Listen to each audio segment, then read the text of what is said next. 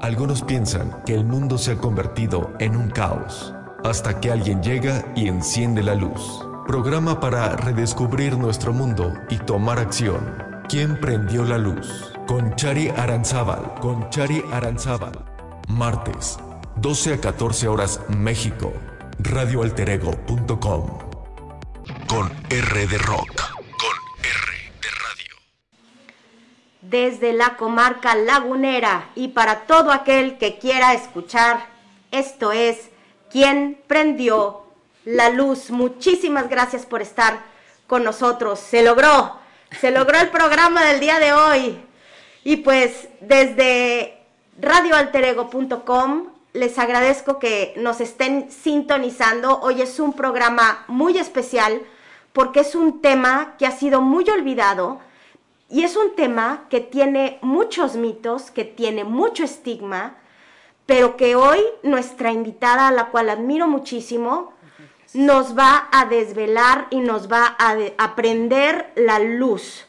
Les agradezco de veras que estén en este programa, en Quién prendió la luz, porque es un programa donde buscamos redescubrir el mundo y tomar acción a través de la plática con nuestros invitados. Yo los invito a que nos manden mensajes de WhatsApp al 871 263 8574. Ahí les va de nuevo, pongan atención. 871-263-8574. No se apuren si quieren hacer un comentario o pregunta al respecto, completamente anónimo se puede hacer. ¿Por qué tengo que hacer este tipo de disclaimer? Porque todavía hay muchos mitos y mucho sesgo y mucho estigma en este tema, en el tema del VIH. Hoy vamos a hablar con la doctora María de Jesús Vaquera Rivera. Ella es maestra en investigación clínica, especialista en medicina interna, especialista en manejo del VIH e infecciones de transmisión sexual y es una lindísima persona a la cual yo le agradezco que esté el día de hoy en Quién prendió la luz. Bienvenida, Mari. Mari para los cuates. Sí, así es. Eh, te agradezco muchísimo la invitación. Es, es eh, importante continuar con, la, con los temas, eh, a pesar de ahorita de todo lo que se habla de COVID, pues no hay que dejar de, de atrás que hay, existen otras enfermedades igual, o más, igual de importantes de tratar. Claro. Mari, al, hablar de, del VIH, el VIH-Sida, hay tantísimo de lo que hablar y sobre todo que hay muchos mitos y que nosotros hoy, tú y yo sabemos porque tú me lo enseñaste hace unos años, que ya no es lo mismo, que ya no es una condena de muerte tener VIH. Y pues vamos a empezar porque yo creo que este tema da para un chorro, Mari. Así es. Sí, mira, este es una, una epidemia que inicia en los años 80 y desgraciadamente inició con una estigma muy grande que se relacionaba con una diversidad sexual.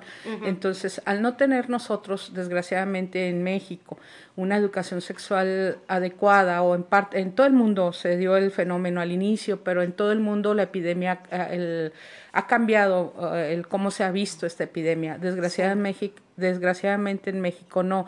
Entonces, al relacionarse tan cercana con una diversidad sexual, inmediatamente se hizo la estigma y la discriminación.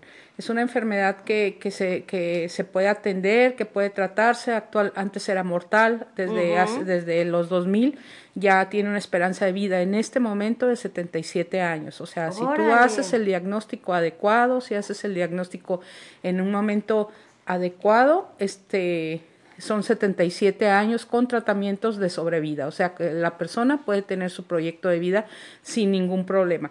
¿Qué pasa en México, Cheri? El problema en México, se hizo un estudio, es que el 60% de los diagnósticos son de forma tardía. O sea, ya cuando el, el, organismo ya tiene afección severa.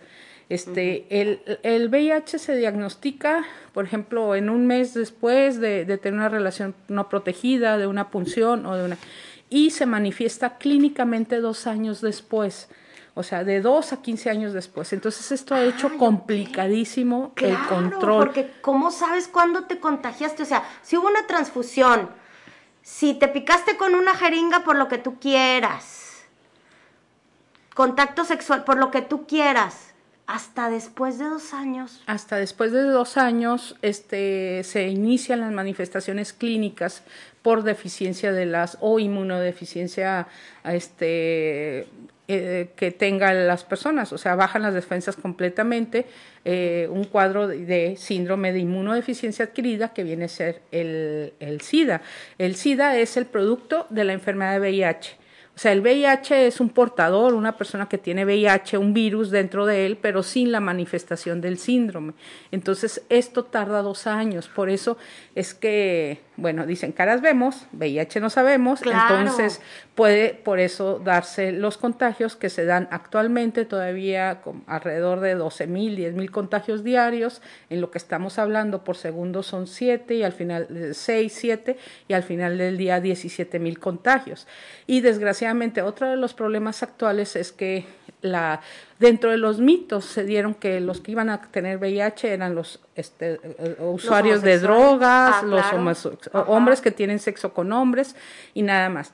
Y a la mujer le ha faltado una percepción de ese riesgo. Actualmente la mitad de los contagios de hoy en día, que hoy al terminar el día se den, va a ser el 50% mujeres y el 50% hombres. Bueno, es que como en todos como en todos los ámbitos de la ciencia, siempre la cultura patriarcal permea que no haya suficientes estudios clínicos para las mujeres. Exacto.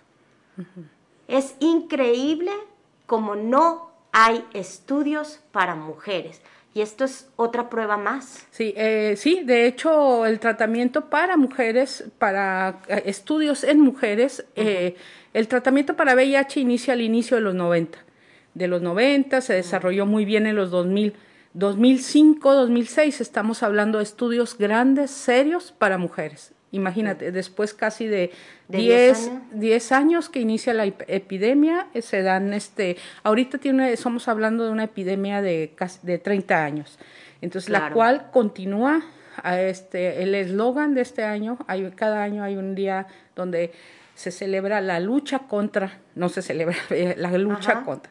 El primero de diciembre. El primero de diciembre. La frase de este año es poner fin a la desigualdad, poner fin a la, a la, al síndrome, al SIDA y poner fin a las pandemias.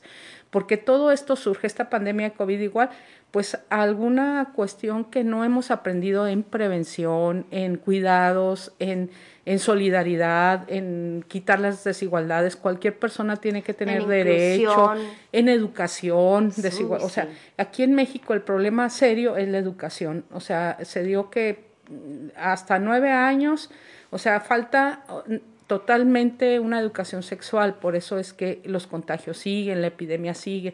Nosotros seguimos viendo en los hospitales pacientes que se, veía, se veían en los 90, en los 2000, que yo vi en los 2000 pacientes totalmente adelgazados, este, consumidos por un VIH, lo estoy viendo en el 2020, 21, pues el año pasado, este año este, muy graves. Entonces dices, ¿cómo no hubo alguien que las pruebas son totalmente gratuitas, hacen todos los tratamientos, son gratuitos? Entonces, ¿qué está pasando? Es que la educación sexual sí es un tabú. Híjole, es que ahí se conjunta la falta de acceso a sistema de salud, la pobreza, la educación, la cultura, la religión, porque, ay, jole, cómo le abona por ahí. Entonces, es un caldo de cultivo bastante fuerte que se presenta en México y, y pues siempre los más los más desprotegidos, los más marginados son los más afectados. Sí, con lo que se está presentando actualmente, o sea, los las poblaciones vulnerables para pensar en VIH son las mujeres, porque no tienen la percepción de riesgo, son las mujeres embarazadas, son los presos, son los niños, los desplazados, los migrantes. Entonces son suman 12 poblaciones que están en total vulnerabilidad para no tener el acceso a, por ejemplo, medidas de protección. La medida más importante es el, el, condón, el preservativo, y no ha fallado, se menciona, ¿por qué siguen presentando VIH? Sí, sí, pero no es lo mismo que tú utilices un condón a una edad de 18 años que lo utilices a los 11, 12, cuando inician tempranamente su vida sexual activa, o no es lo mismo que utilices un condón con este sin haber ingerido bebidas alcohólicas que ingiriéndolas. Entonces no ha fallado el condón, sino la educación sobre su uso. Entonces eso es muy importante quitar lo que bien dices desde el inicio, los mitos. No son población, no, el VIH-Sida no es de una población. Cualquier persona que tenga actividad sexual lo puede contraer. Este, se puede curar, o sea, se puede curar en el sentido de que no te va a, ya no es mortal. No hay una cura total como tal, pero sí hay un control total. Es un control total que puede permitir a cualquier ser humano tener su proyecto de vida, incluso tener familia. Hay ahorita parejas cero discordantes o parejas con VIH. Eh, hay niños que nacen de parejas positivas siendo negativos. Ahorita ya hay un adelanto total, pero lo más fácil es como el avestruz, meter la, ah, cabeza y sumarnos. Pero sí, todos los días hay casos. Muy bien. Pues yo quisiera también, porque me da mucha curiosidad saber por qué iniciaste en esta, en esta rama de la medicina, pero eso no lo vas a contar después de un cortecito que vamos, que vamos a hacer. Muchas gracias a todos por estarnos escuchando en Quien Prendió la Luz desde Estamos platicando sobre VIH-Sida con la doctora Mari Vaquera. Vamos a un corte y regresamos. Regresamos, regresamos a quien prendió la luz. Gracias por estarnos acompañando. Les repito el número para que nos manden mensajito por WhatsApp completamente anónimo 871-263-8574. 871-263-8574. Seguimos platicando con la doctora Mari Vaquera Rivera. Ella es especialista en enfermedades de transmisión sexual, especialista en VIH. Mari, ¿cómo fue que se te prendió la luz? Primero de ser médico y luego de interesarte justamente en, esta rama, en esta especialidad. En esta rama. Mira, desde muy chica yo siempre dije, no, pues voy a, me gustó, me veía yo, este, cómo corrían y venían a los hospitales, este, eh, y me gustaba como que esa, esos movimientos. No tengo ningún familiar médico, yo creo que mi tía, tengo una tía muy querida, que es una tía abuela, que vivió en, El Paso y cada vez que venía, venía a comprar herboraria, porque le gust como allá en Estados Unidos, pues ella no tenía la posibilidad de sus test, de sus cosas que antes, te estoy hablando de una tía abuela, mi tía. Entonces ella eh, yo siempre la acompañaba y me gustaba escucharla. Mira, hija, esto, esto sirve para esto, esto sirve para el otro. Y yo creo que ella es lo más cercano que he tenido así a una persona. No se dedicaba a, eso, nada más ella con, lo, llevaba a Estados Unidos para su consumo. Y me gustaba mucho escucharla para qué servía todo ese tipo de, de plantas, de hierbas, de té, de infusiones, de todos esos entonces desde ahí yo creo que ya ella fue la... Y después pues ya este, ingresé aquí a la Facultad de Medicina de aquí y por cuestiones de, de que me tocó trabajar un año en el Hospital Muguerza de Monterrey, me acuerdo que el primer caso que yo vi de VIH, de síndrome de inmunodeficiencia adquirida, me impactó mucho porque era un francés es un, era un francés que te estoy hablando en el 91 más eh, aproximadamente. En el mero apogeo. Apogeo, sí, yo estaba haciendo mi residencia, acababa de salir de, del servicio social, entonces me tocó, pude estar un año en ese gran hospital que es el Hospital Muguerza de Monterrey y pues los residentes estábamos pasando visita y como todos siempre fuimos a verlo, pero a mí me llamaba mucho la atención el gran estado de, de adelgazamiento, la gravedad del paciente, pero una cosa que me tentó ahí, que me tocó mucho, fue el hecho de que estuviera solo. O sea, imagínate, o sea, extranjero, francés, o sea, nadie quería entrar a su habitación y, y ya, o sea, el, yo ya, había, ya habíamos conocido esta enfermedad, ya habíamos hablado de que era una enfermedad importante que estaba, estaba muy presente en Estados Unidos, este, en el 85, o sea, ya, ya teníamos conocimiento de una enfermedad infecciosa, pero no teníamos el conocimiento de, de, teníamos el desconocimiento académico y médico, que era una infección muy fuerte de ganglios, que afectaba la inmunidad, sabíamos todo eso, o sea, ya lo habíamos visto en revistas que acaban de llegar, habíamos estado hablando de esa nueva enfermedad que se había diagnosticado en el 83, ya siete años después, ¿verdad? Ya lo veo, ya veo el primer paciente, pero a mí lo que me impactó fue la soledad, o sea, el hecho de que el paciente lo, era tanto el, el, estigma, tanto la discriminación y tanta la, que aún no teníamos conocimiento, que obviamente todos, ¿eh?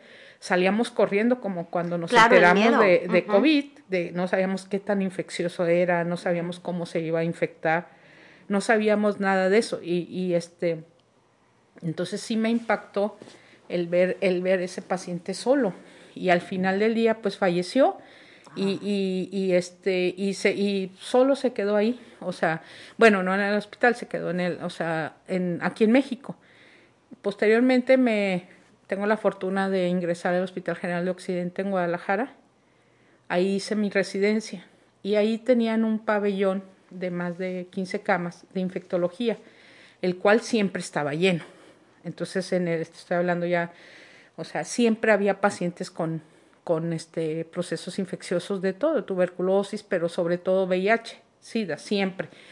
Y conocí historias sobre todo de, de parejas, de, de, hombre y mujer, que el hombre tenía y la mujer ahí estaba. Y, y siempre, siempre era muy difícil el estigma y la discriminación, incluso en ocasiones del mismo personal de salud. Claro. Entonces, mis revisores, mis médicos que me enseñaron todo, eran infectólogos, los dos eran médico internista e infectólogos y ellos fueron los que eh, pasábamos visita diario y todo. Y pues ese amor a la infectología me, me lo inculcaron, empecé a ver más, más y llego a Catorreón y curiosamente este, e inicio a trabajar y me dicen, doctora, va a tener un cambio de turno, usted va en la noche este, pero la vamos a cambiar a la mañana, pero el que está, digo, perdón, en la tarde, y el que está en la tarde, te estoy hablando del 1999 ya, este, en diciembre, me dicen, usted va a tener a cargo el programa de VIH. Y todo el mundo le corría, porque igual, a pesar de que ya había tanta información, pues seguía ese estigma, ese, ay, ¿cómo Y seguro hasta la fecha. Sí, no, seguro hasta la fecha. Que por eso estamos haciendo este programa. sí. Sí, sí, no, me dicen usted, y como yo ya venía después de Muguerza, después de Guadalajara y después de hacer varias cosas con la infectología, con el conocimiento de VIH, para mí me lo dieron, era igual que me hubieran dado un programa de diabetes, mm. o sea, no era así algo diferente. Yo ya tenía cierta experiencia en manejar estos pacientes. Entonces le dije, ok, está bien, pero dice, ay, nadie lo había querido. Era una caja con cuatro expedientes y cuatro medicamentos. Ay, no. cuatro personas. Dije, no, está bien, cuatro. Yo emocionada. Tomé mis cosas, formé mi, mi consultorio y al día siguiente todo afuera porque ahí no entraban los pacientes con VIH. O sea, dentro de un hospital. O sea, sí tocó, son desde el, estoy diciendo, 21 años, 22 años de tratar de cambiar un poco el, el concepto de esto. Tú eres de aquí. Sí, yo, yo soy de aquí. Y tu familia toda aquí. Toda Porque aquí. además eres mamá. Sí, sí. ¿Cómo manejas todo eso? Sí, no. Y sobre todo, ¿cuándo, eh, ¿cuándo tuviste a tu primer hijo? ¿Cómo empezaste a compaginar todo eso? Pues sí, sí, sí los he dejado un poco porque siempre me he ido mucho a, a, a he tenido la fortuna que me han mandado cursos que he estado estudiando y sí he priorizado en ocasiones la carrera, pero también están ellos ahí siempre presentes, este, y pues con la familia, ¿no? Que te apoya, Claro. mi, mi mamá en ese caso y todo, pero no, es, es, eh, es seguir ellos, que ellos estén orgullosos de que a pesar de, de que estemos, este, con, juntos, tú no dejas de desarrollarte también en lo que más te apasiona, que es la medicina. Y eso a veces que lo digan ellos, que a pesar de todo este, estemos con esa pasión aún, pues es- se siente uno orgulloso. No, definitivamente deben de estar muy orgullosos de ti, de todo lo que haces. sí, te digo, y, y, pues ahí nació el programa de VIH, después nos dieron la clínica del Capacit y actualmente son más de 600 pacientes. Empezamos con cuatro y ahorita, ahorita yo no estoy ya en el Capacit, desde ah, inicios de la pandemia, este, como soy médico internista, pues me canalizaron al hospital, al hospital general y ahí hemos estado, estuve dos años en, un año y medio en las áreas COVID del, del general y en el año, en el IMSS en terapia intensiva en, en, COVID también. Después con la reconversión de los hospitales, pues ya no estoy en, en áreas COVID, pero sigo atendiendo este, en consulta a muchos pacientes con COVID y en, en piso, o sea, el COVID ahorita ya está en todos lados, hasta en los pisos y todo. Pero sí es un orgullo, la verdad, de, empezar con cuatro pacientes, lograr que se construyera el capacit, lograr después la estabilización e ir viendo los cambios de 18 tabletas, ir viendo el, eh, un estigma y un, un este, ver eh, personas jóvenes, mujeres, eh, ya profesionistas que iniciaron su, su tratamiento 18 años con un duelo tremendo, sin proyecto de vida y que con una palabra, con una atención de decirle, ¿sabes qué? O sea, ¿por qué el estigma? O sea, tú no me vas a contagiar a mí a menos de que se tenga una relación no protegida, obviamente, entonces, ¿por qué voy a dejar? Y es una de las cosas que las personas no han entendido, que el VIH no se transmite, nada más se transmite por este relaciones sexuales, por punciones y por transfusiones. O sea, no se va a...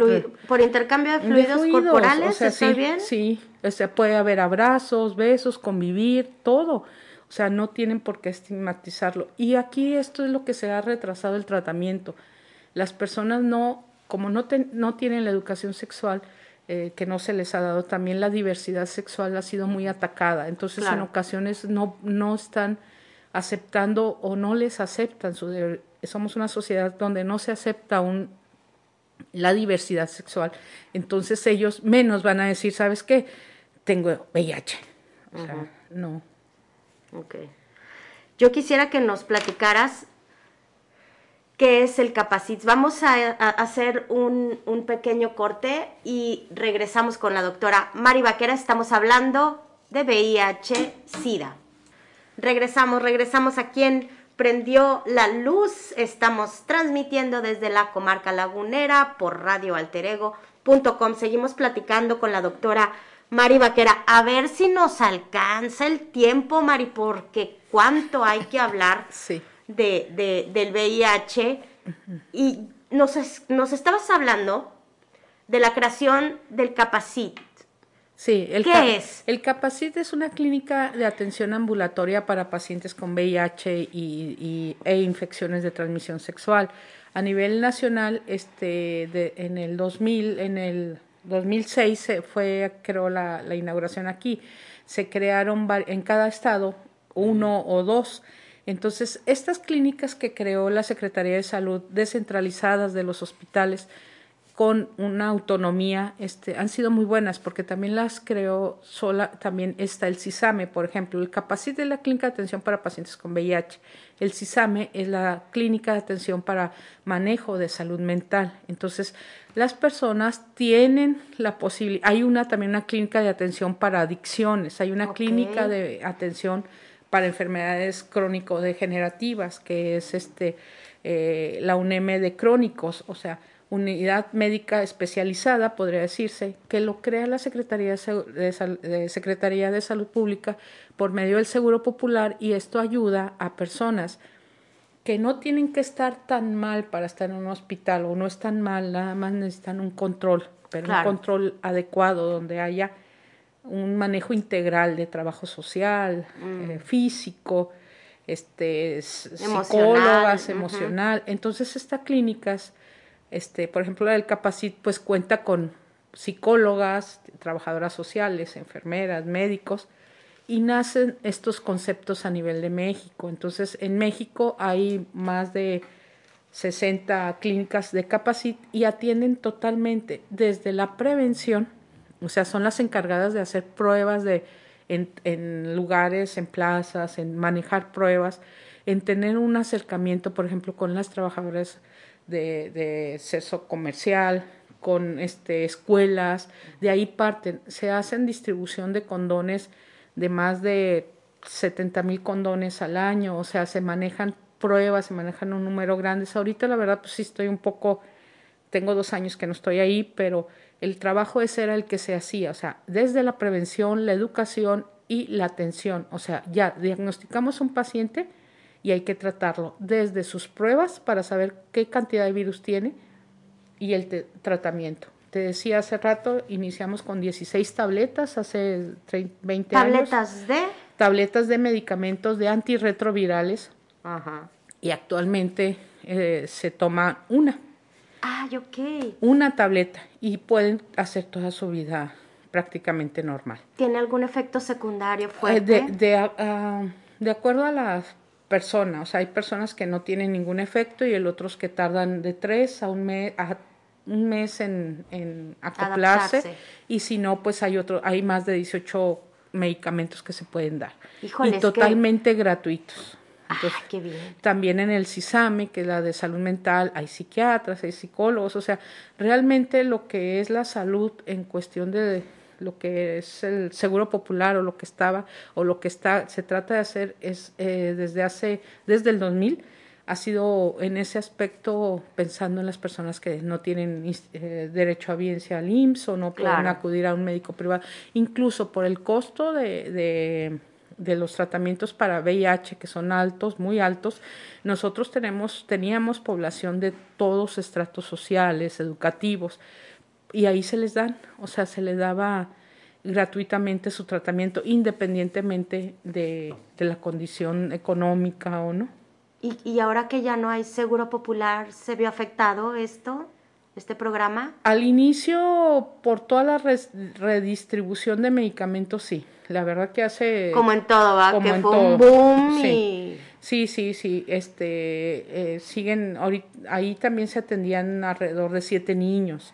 O sea, aquí esta es una parte muy importante porque es totalmente prevenible. O sea, si yo tengo un embarazo, tengo que acudir inmediatamente a tomarme las pruebas para determinar si tengo VIH y si tengo VIH, dar un tratamiento y tengo el 60% con el solo tratamiento de que el recién nacido sea negativo a VIH. Si yo tengo otra intervención que es la cesárea, sube el porcentaje. Claro. Y si tengo la otra acción que es el tratamiento al bebé después de que nace, es muy poco, o sea, es de 5% de probabilidad, o sea, puede nacer el niño totalmente libre de VIH. Entonces, por eso es invitar a la mujer que tenga la percepción de riesgo. O sea, la mujer puede tener VIH.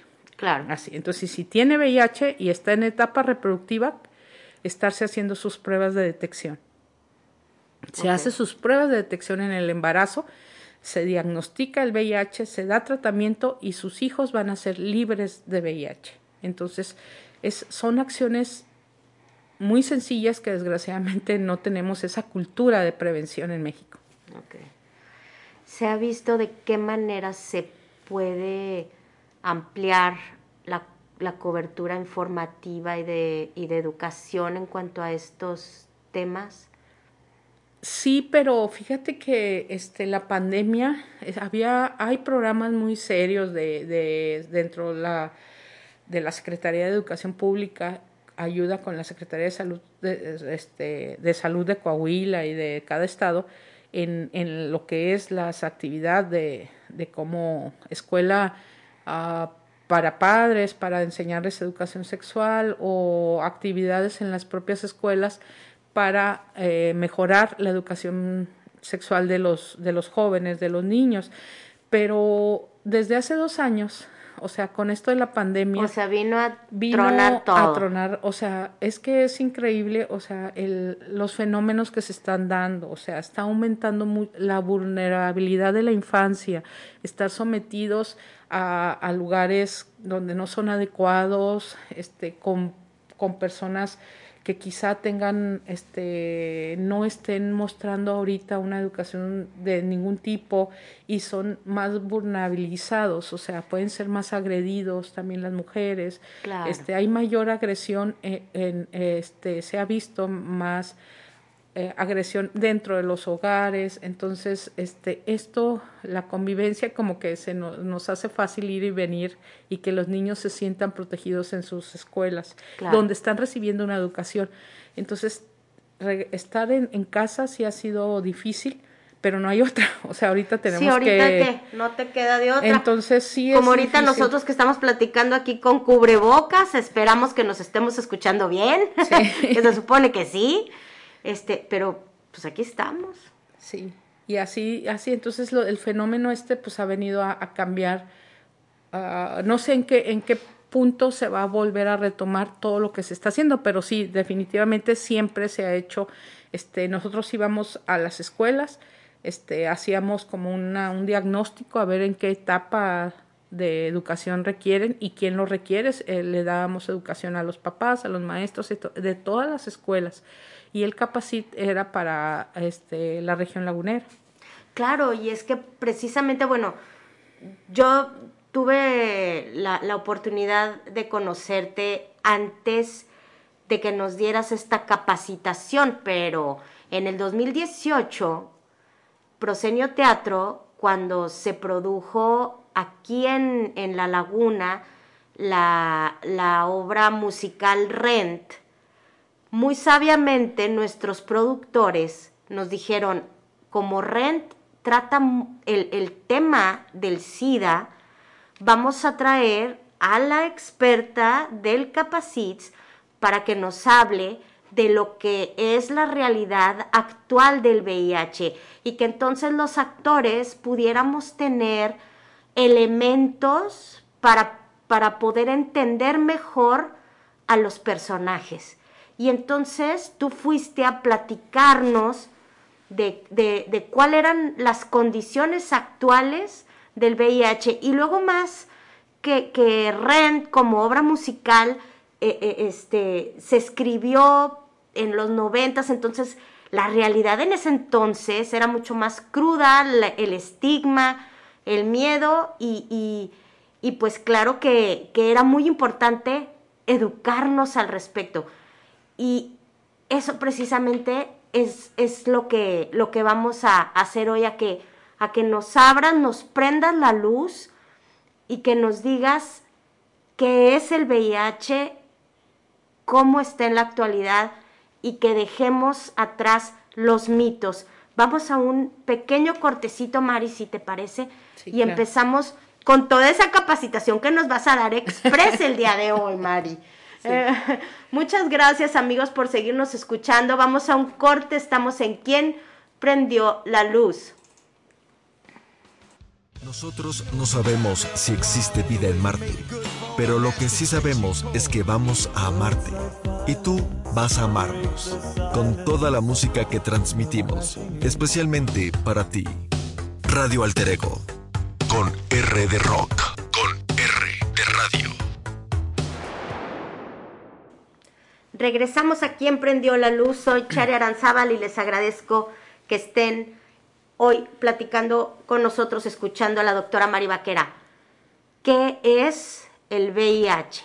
¿Qué es? El, el, VIH es un virus que se transmite este, por fluidos, por, por este, en una relación sexual, en una como ya lo hemos dicho varias veces, en una punción o en una transfusión. Es una familia que se llama retrovirus. Por eso aquí es una parte importante, no es una cuestión aguda, este, sino tienen que pasar tiempo para que se den las manifestaciones clínicas, dos años. Ah, en ocasiones hay un síndrome ahí como gripal, este, a los primeros, que pasa inadvertido y sigue. Es, de, es fácil de diagnosticar, se hacen una prueba, este, como ahora ya más conocidas, las pruebas rápidas, una ELISA, que ya ahorita ya de cuarta generación, este, por medio de, de los, este, de los antígenos que se van a, realizar y también hay una PCR que se puede hacer posterior y se puede hacer también la carga de virus. Entonces, este virus este, ocasiona lo que es a los dos años el síndrome de inmunodeficiencia adquirida y es un virus que ya es totalmente se controla. No, ya de hecho la Organización Mundial de la Salud lo cataloga como una enfermedad crónica, ah, al igual y a la par de la diabetes, de la hipertensión. Es una enfermedad crónica. el VIH este, no es una enfermedad mortal tan, tan aguda sin, este, si recibe tratamiento. Si recibe tratamiento como la diabetes, como la hipertensión, se controla. Si no recibe tratamiento, al igual que la diabetes y la hipertensión, pues puede ocasionar la muerte. La mortalidad tan alta que se da es secundaria al estigma, como hemos repetido. Esta, esta evolución, actualmente hay manejo pre, que es el, ahorita es el, en muchas partes del mundo se usa el pre. El pre es un tratamiento preexposición. ¿Quién lo tiene? ¿Quién lo toma? Lo toman, por ejemplo, las parejas que quieren embarazarse, que quieren tener hijos, lo va a tomar cuando uno de ellos lo tiene el VIH y el otro no, que se llama serodiscordancia. O sea, yo tengo, yo soy positiva y mi pareja es negativa. Entonces, mi pareja lo toma para que podamos tener este un bebé, podamos tener vida sexual activa sin en ese momento sin la protección para tener el bebé. Se usa, por ejemplo, hay campañas en Estados Unidos, en Nueva York, en San Francisco para el turismo sexual, que desgraciadamente no podemos tapar el sol eh, con un dido, existe. Entonces, los grupos de riesgo van a las clínicas de pre, ellos tienen las posibilidades económicas de tener un, dar un medicamento pre, preexposición, pre, pre, relaciones sexuales, pre todo. O sea, porque sabes que estás en un grupo de riesgo, entonces es así como, como tomar cierto medicamento porque sé que me voy a enfriar, entonces para evitar a lo mejor que me dé catarro, sí, tomo tal. Sí. Sí. Sí, ahorita ya es, son clínicas muy grandes y muy fuertes en Estados Unidos.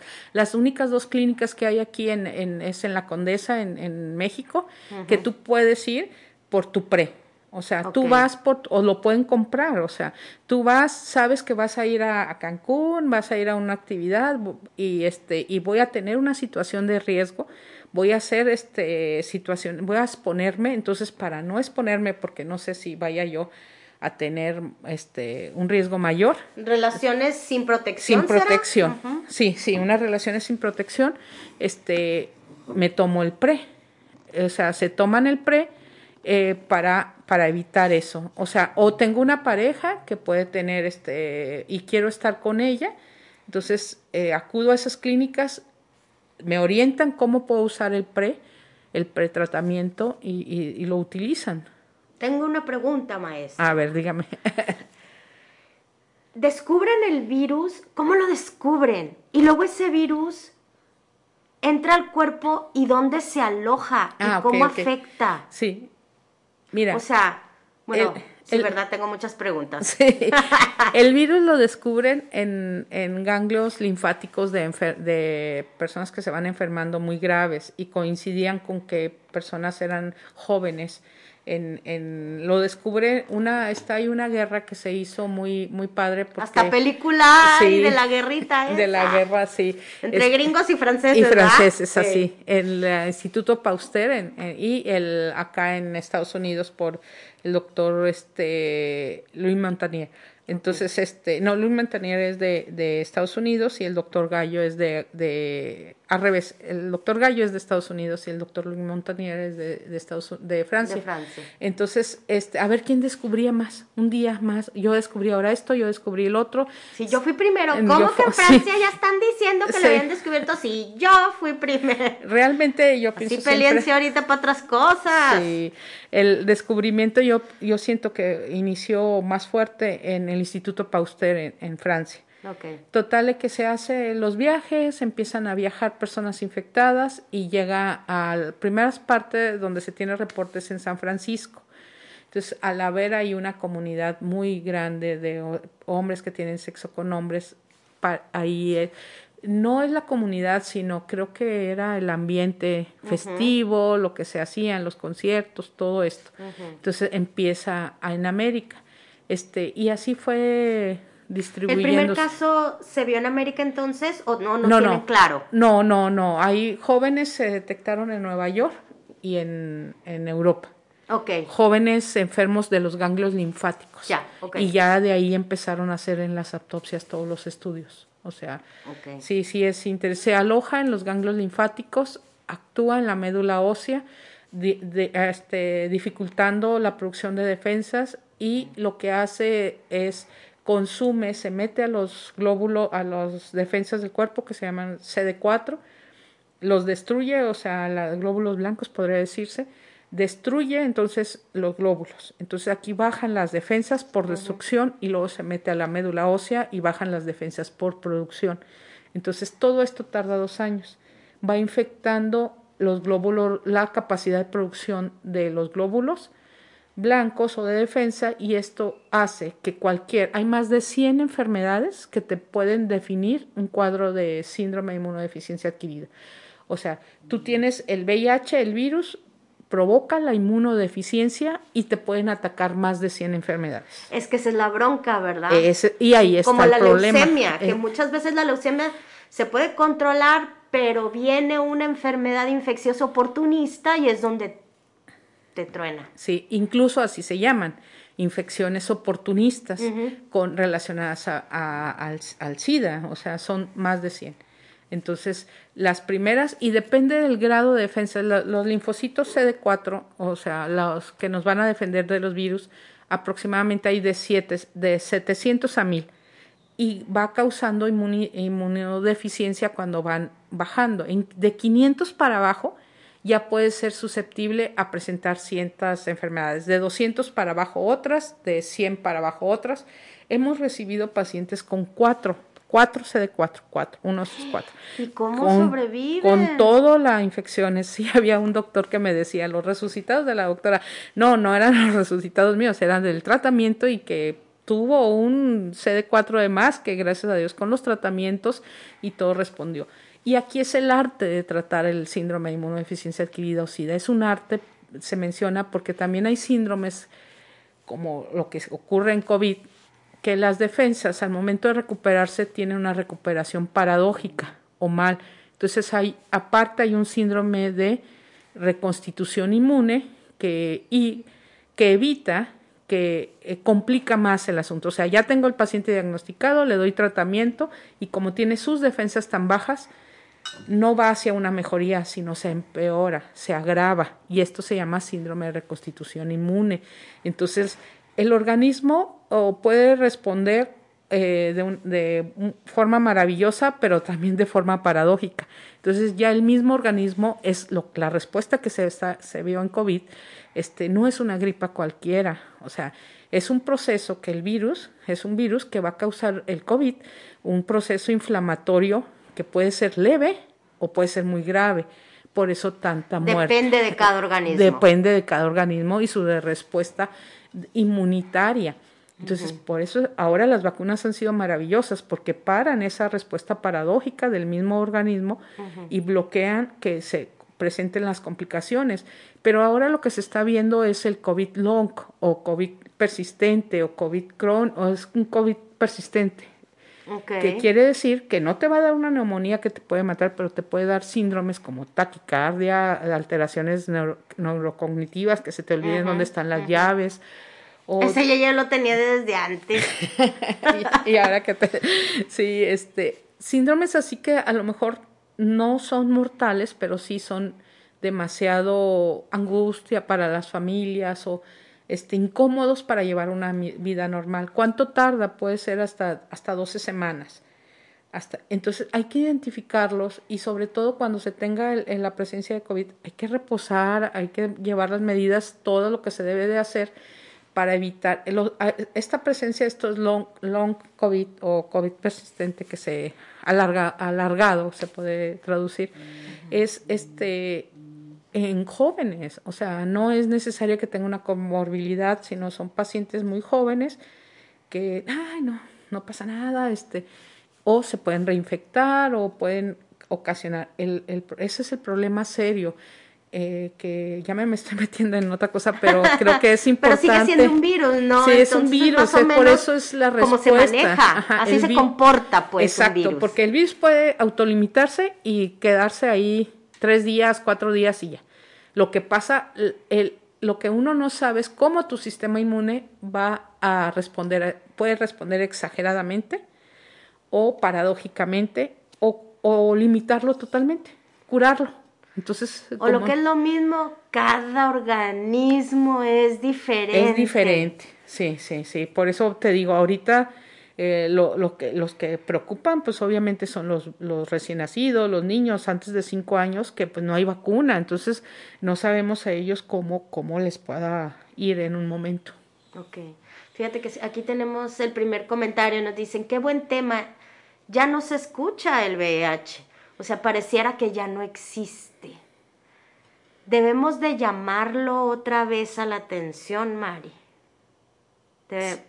O sea, esto no se ha acabado, no es de que, pues lo que decíamos, ¿no? Que no hay educación y va, y va a seguir. Sigue siendo la tasa tan alta como, por ejemplo, en África, que dicen que, que, que son unas cifras espantosas y que pues luego... Sí, aquí en México desgraciadamente siguen, nosotros seguimos este, teniendo defunciones jóvenes que pudieron tener su proyecto de vida si hubieran sido, eh, si hubieran aceptado, porque muchas, muchas, la mayor vez eh, no aceptan su condición, o sea, no aceptan que, que tienen este, una diversidad sexual y, y no encuentran apoyo con sus familias y sus familias pues son, se dice en ocasiones sus propios verdugos y entonces si quieren esconder su, su orientación, o sea, su diversidad sexual, pues con más razón van a esconder el hecho de, de saberse infectados.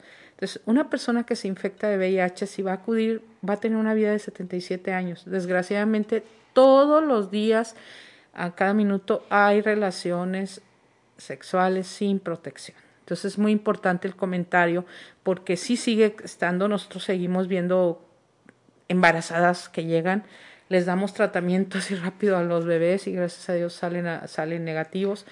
Pero ¿por qué vas a ver una embarazada positiva? ¿Por qué vas a ver jóvenes perdiendo la vida? Porque hemos tenido defunciones, o sea, vemos defunciones dos, tres al mes, igual que hace, hace años, o sea, esto sigue, pero es la falta de educación eh, o de percepción de riesgo, porque no percibimos que pensamos, no, ya se acabó, ¿no? El negarlo. El negarlo, el hacer esa negación, siguen, siguen este, afectando, llegan al estado de, eh, como les digo, el virus ya causa todo el proceso de disminución de las defensas y se van presentando las enfermedades este, oportunistas, y aquí es más difícil tratarlas. Si, si ellos reciben el tratamiento desde que se infecta, el VIH sí se debe recibir el tratamiento. Este, hay un eslogan que se decía, que se menciona testear y tratar, que quiere decir yo testeo, yo hago la prueba, es positivo e inicio tratamiento. Claro que aquí primero se deben hacer una serie de cosas para no exponer con muchos efectos secundarios a los, a los pacientes.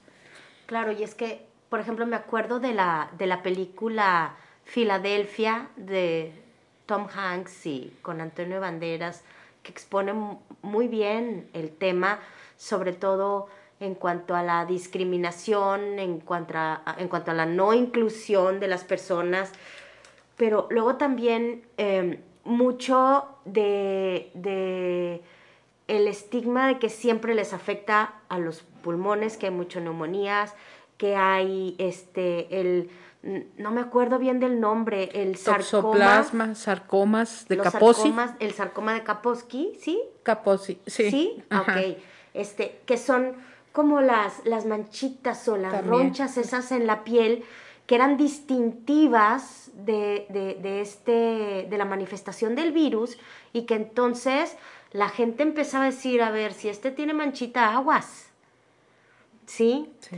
Y este, tanto que se, que, que, se dio a conocer, fue, fue la verdad muy, muy importante esa película para, para dejar ver cómo estaba el estigma y la situación. Sí, eh, fue, partió como red en su momento, que se hace este todo lo que se hizo después de Ren, o sea, porque ahí muestra en Ren, y felicidades porque fue, fue muy, muy bueno todo lo que se hizo que, que me invitaran, porque ahí te das cuenta que vas a transmitir, o son actores, se puede decir, de método, o sea, que hay una metodología donde ustedes tienen que conocer lo que van a, a, decir, ¿no? Entonces sí es felicitarlos en ese momento. Gracias. Y, este, y retrata cómo se presenta esa vivencia en un, en un usuario de drogas, en, en, lo, en, una persona que tiene sexo hombres con hombres y retrata así varias características de lo que es la enfermedad, pero en, en todas el común era pues esa, ese miedo, ese estigma, esa soledad en todas, en todas las personas. Entonces, en esta película este, de Filadelfia también retrata eh, esto de, de, un estigma tan grande e incluso la persona que inicia con el día, la conmemoración de la lucha contra el VIH, que es el primero de diciembre, eh, para que se logre esta, este fue el primer mundial, el primer día mundial de, ahora hay primer día, hay día mundial de la diabetes, del SEA de mama y todo. Claro. El VIH fue el primero Okay. y esto se hizo gracias a una mamá. Su hijo era hemofílico entonces no le permitían ir a la escuela en el 83. No entonces digas. por una transfusión no le permitían tener este una un- ir a la escuela. Entonces ella inicia inicia con luchas con que que que ¿por qué se lo van a discriminar si el, el problema de él era la transfusión? Entonces ella hace una lucha para la aceptación no solamente de los pacientes contagiados con transfusiones, sino también de cualquier todos. paciente, de todo. Entonces que no se hiciera. Entonces ella a través de esa lucha logra que se acepte en el Senado de Estados Unidos la, la, los niños en la escuela porque los niños, pues como siempre, son los menos culpables de Claro. cualquier problema. Entonces, se- al momento de aceptarse, se hace, la, se, se hace eh, ya oficial el Día Mundial de contra el VIH, contra, no es una celebración, eso es la, De la lucha. de la lucha, en contra de la lucha contra el estigma y la discriminación. Y a partir de ese año ya se hizo, ya este, cada año, como les digo, hay una, una frase diferente. Y a partir de ese esa de esa celebra- de esa conmemoración se hicieron todas las demás. La de Seame Mama la de, de leucemia de diabetes de todo.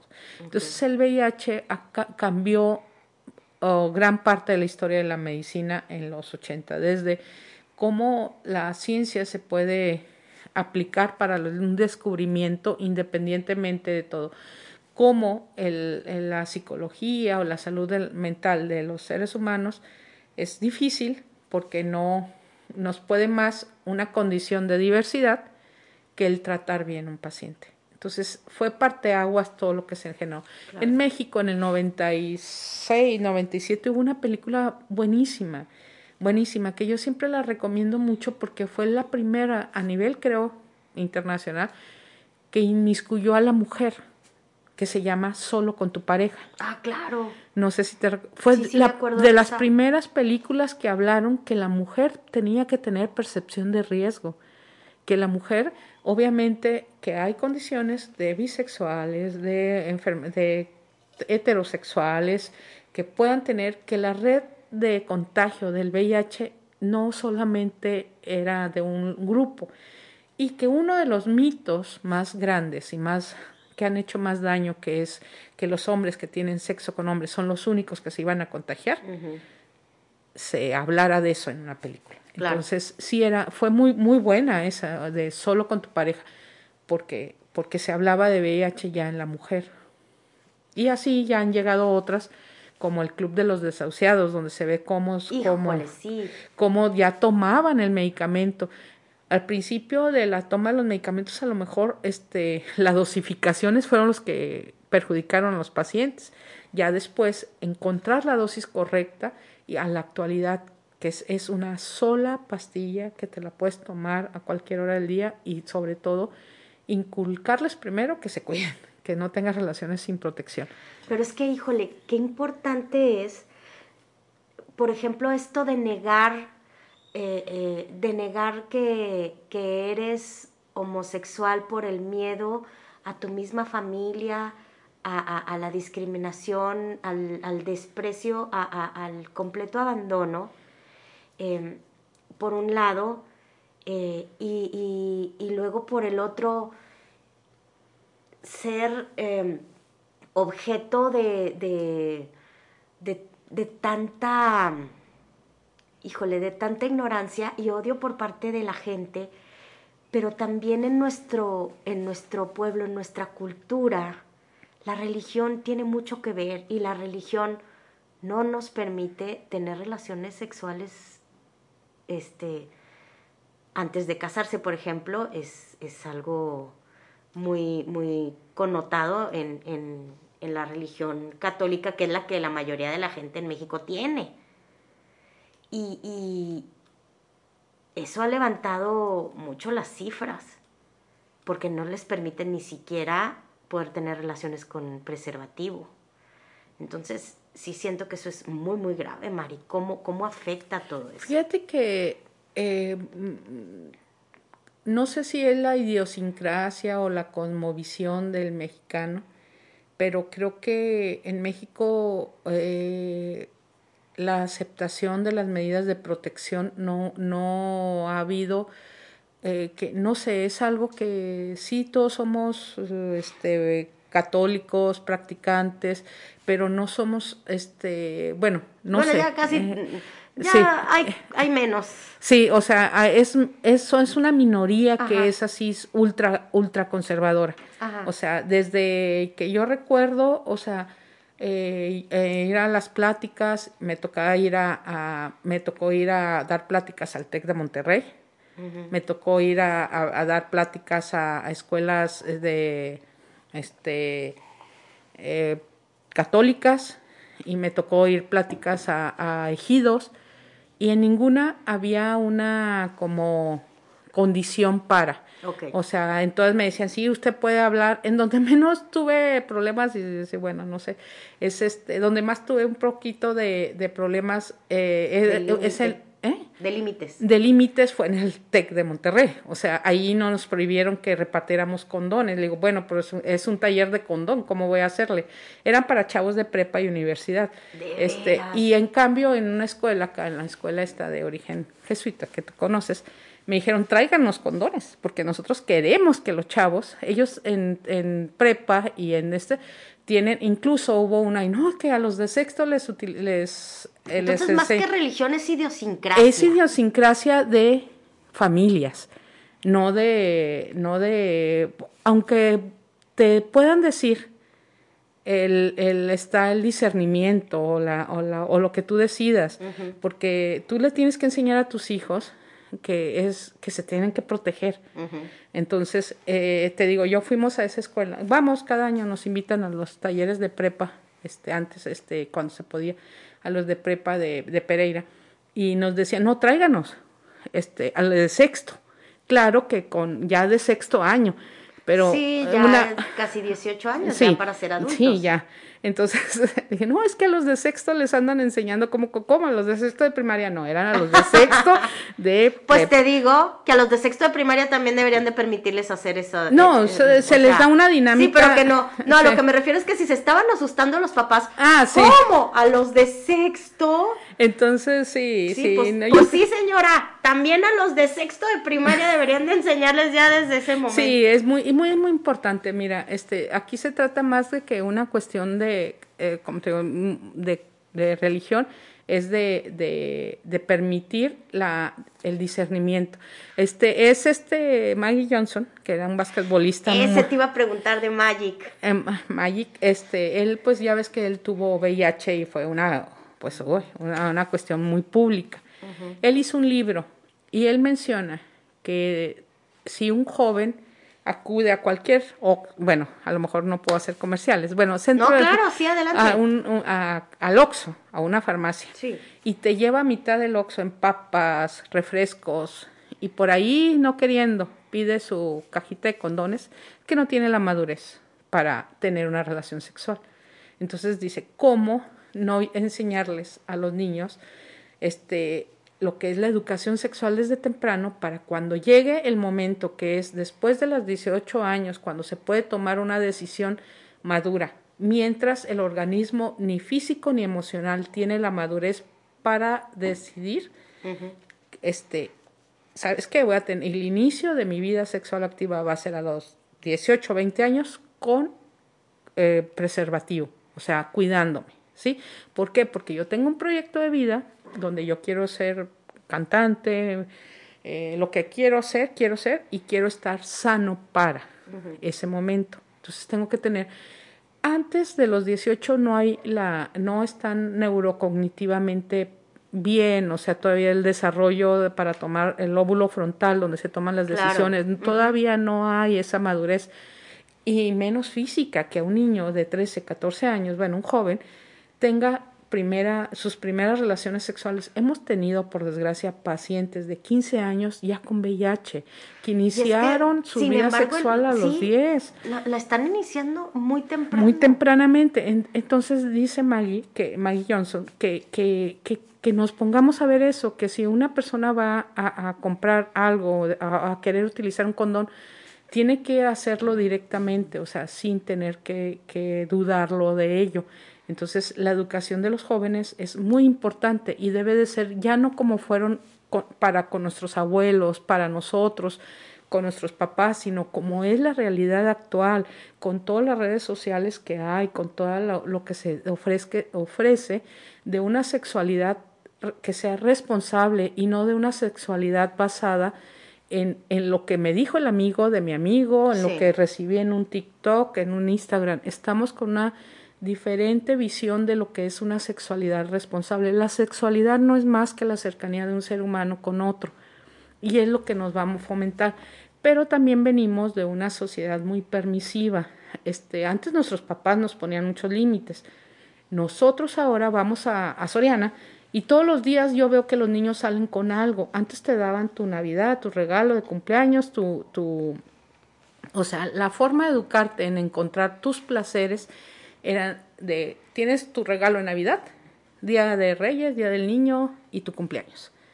Y ahora, último, los últimos 20 años, cada vez que vas a Soriana ves al niño con un chocolate, con un, un, juguete, este, pero es la educación en el, es como obtienen placer los niños, con juguetitos, con que les están... y la cultura de la inmediatez, ¿no, Mari? Sí, exacto. O la cultura de la inmediatez. Sí. Que eso sí, híjole, porque puede ser que les compren algo o a lo mejor que les permitan algo. Ah, ándale. ¿Sí? Eso. O sea, a lo mejor no es que te compren, pero que te permitan, pero que no te, pero que no te limiten. Tenemos un comentario, dice, muy cierto, en la escuela de mi hija hay un caso de un niño de primero de secundaria cuyo video teniendo relaciones con una niña de esa edad también anduvo rolando por ahí. O sea, claro que desde sexto saben, deben, deben saber todo, enfermedades y demás, aunque uno como papá se espante, preferible información que enfermedad. Muchas gracias por tu comentario. Así es, sí, es, ya te digo, la, es, este, no podemos seguir ignorando lo que está pasando ahorita. Este, no podemos seguir ignorando que, que los tienen como nunca un recurso fácil de acceder a lo que es las redes sociales y, y, y, todo. Entonces tenemos que estar preparándonos en otro momento digital de una sexualidad responsable. O sea, desde la casa, desde temprano, este, decir, ¿sabes qué? Eh, hay una sexualidad que se llama sexualidad responsable y esta sexualidad responsable la vas a ejercer de, de esta manera sin escandalizarnos, porque como bien dice el eh, comentario, o sea, una enfermedad te quita todo tu proyecto o te lo modifica. Te lo modifica. Te lo modifica. Entonces sí es importante eh, este, este comentario. Ok. Ay, pues muchas gracias por sus comentarios que vienen llegando. Vamos a hacer unos, un cortecito y regresamos a Quién prendió la luz. Estamos platicando con la doctora Mari Vaquera hablando sobre VIH, SIDA. No se vayan. Regresamos amigos, regresamos a Quién prendió la luz. Estamos transmitiendo desde la comarca lagunera para el mundo y parte del extranjero. Ya es la una con ocho minutos, hora del centro de México. Y los quiero invitar a que después de este programa, nuestro programa se acaba a las 2 de la tarde, vayan, coman rico, disfruten y regresen a sintonizar radioalterego.com a las 3 de la tarde en el programa de Alter Ego con Toño Galvez. les aseguro que les va a gustar muchísimo los temas que se tratan ahí, pero sobre todo la música. Y la música no solamente del programa de Toño, sino de toda la programación de radioalterego.com. Les va a encantar. ¿Están ustedes trabajando? ¿Están ustedes haciendo alguna actividad?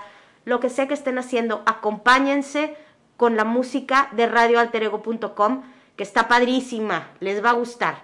Y pues bueno, seguimos platicando con Mari Vaquera, la doctora Mari Vaquera, especialista en VIH y en enfermedades de transmisión sexual.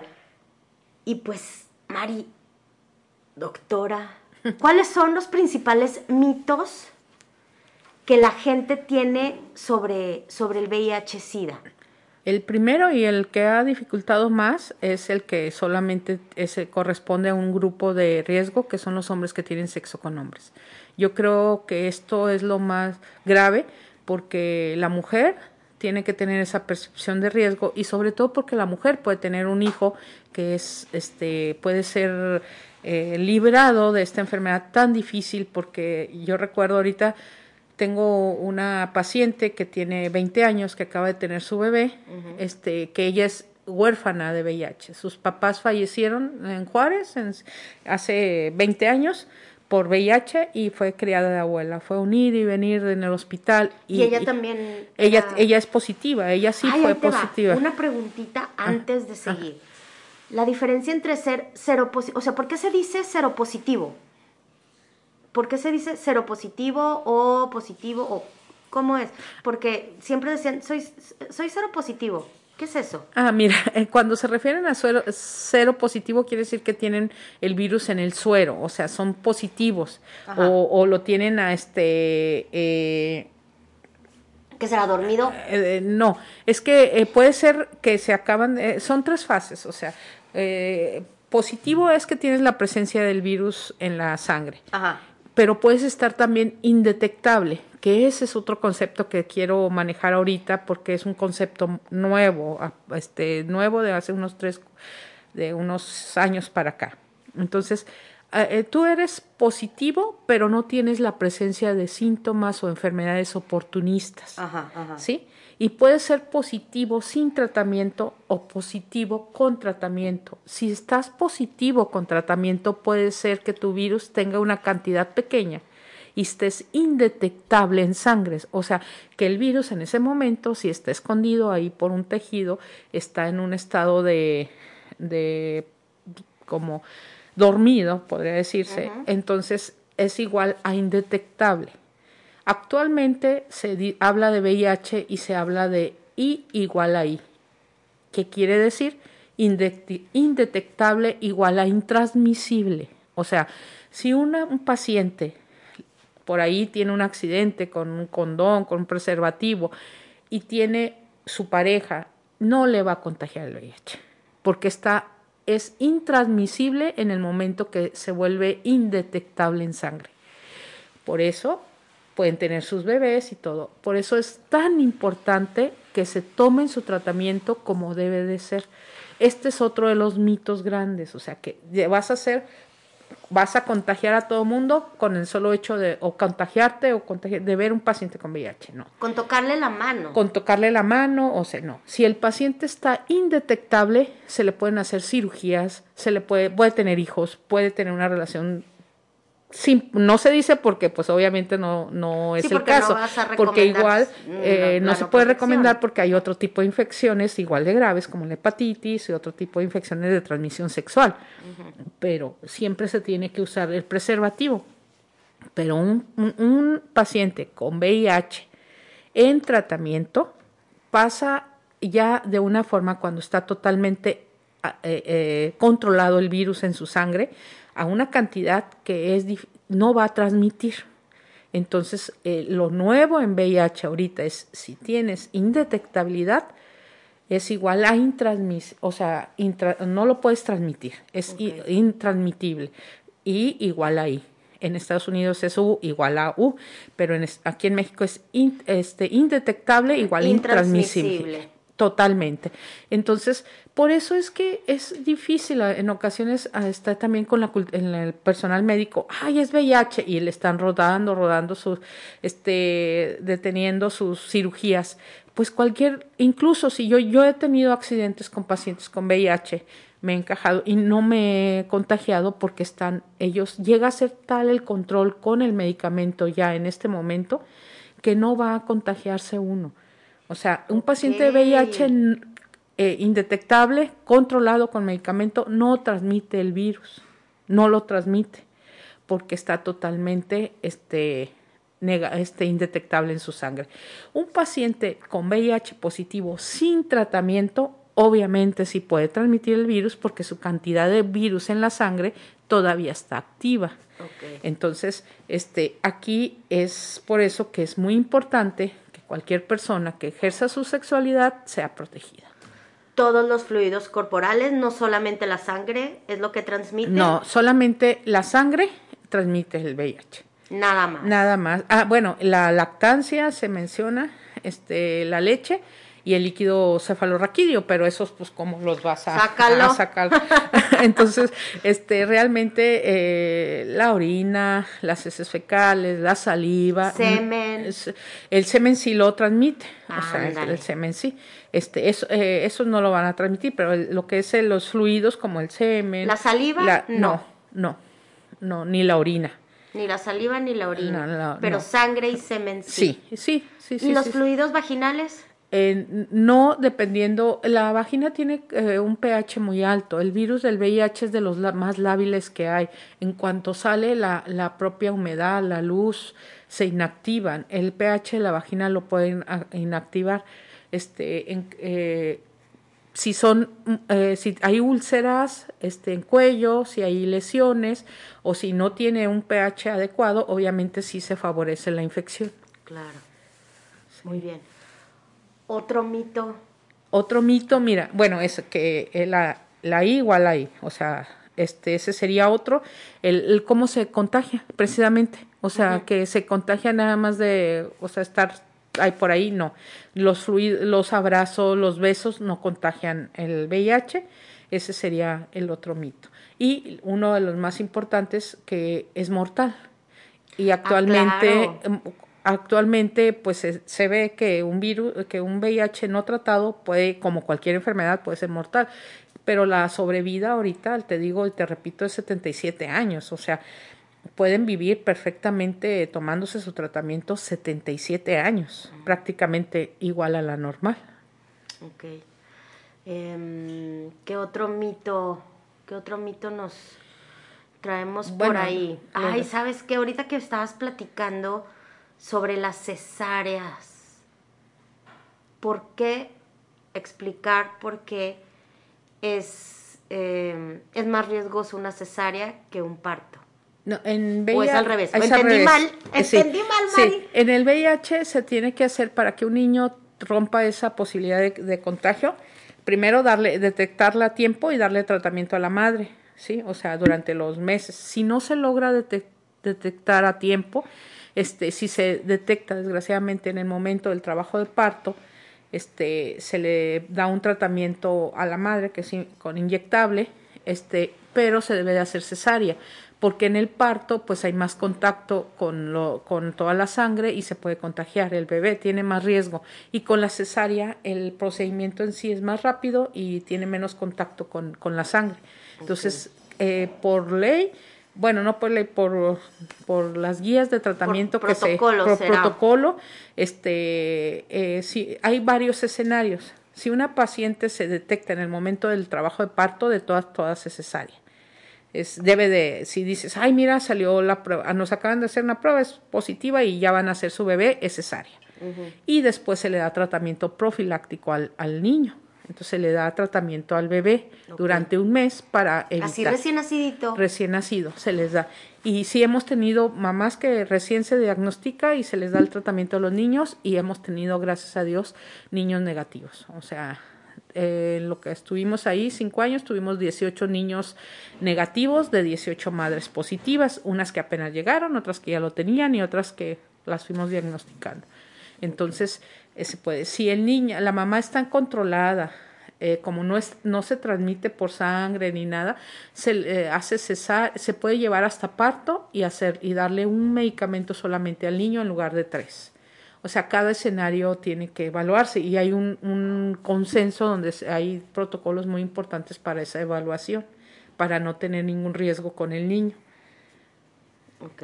Sí, pues esos son los tratamientos, el que les decía del pre, antes de la exposición, el post, como el del niño que se les da post, post exposición o a los trabajadores de la salud que se infectan, se le da el post, este, post, el PEP se llama este post exposición y el pre, que es el pre, este, antes del riesgo.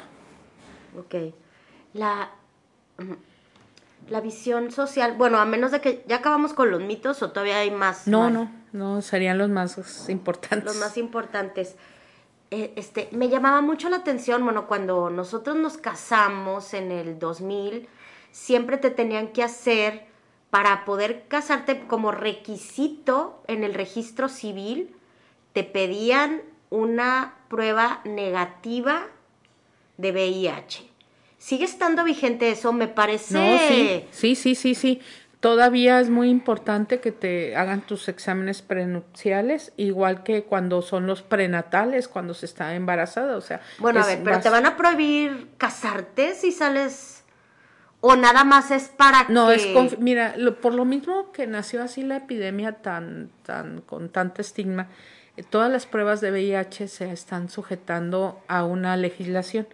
O sea, nosotros ya hay varias propuestas a nivel de autoridades que solo en casos muy particulares eh, no se tenga que hacer un consentimiento informado, sí, sobre todo este en los menores, porque en los menores este, al momento de tener un bebé o algo, este, una niña se le tiene que hacer también, una, una menor que está embarazada, un embarazo en adolescente, se tiene que hacer eh, la prueba para saber si su, tiene riesgo de que su hijo sea con VIH. Entonces, si la prueba no es firmada por sus tutores, no se puede hacer. Entonces, esto está, creo que ya está por ahí ya llegando que, que va a cambiar que cualquier mujer embarazada, eh, ya con el embarazo, tiene que hacerse la prueba independientemente si sea menor de edad o no.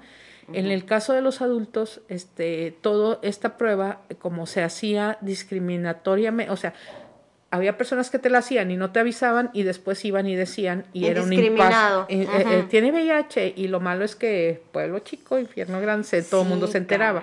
Entonces se eh, al principio de los 90, a, mediados de los 90 se estipula que esta, esta prueba no puede hacerse si no hay un consentimiento informado, que es una de las partes también de la medicina muy importante, que antes te operaban sin firmar, no, sí, opéreme, o sea, no, cambió también mucho, o sea, que todo sea por medio de procesos. Un proceso en medicina es llevar de acuerdo todas las cosas como deben de hacer, desde eh, terminando con los consentimientos informados de cualquiera. Ingresas a un hospital y ahora te hacen firmar unas 10 hojas de puro consentimientos informados, que para esto, para el otro, para aquello. Sí, sí, sí, sí. Entonces, eso se da a raíz de, de esto en los 90, de, de VIH, que la prueba de VIH solo se debe hacer previo a un consentimiento informado.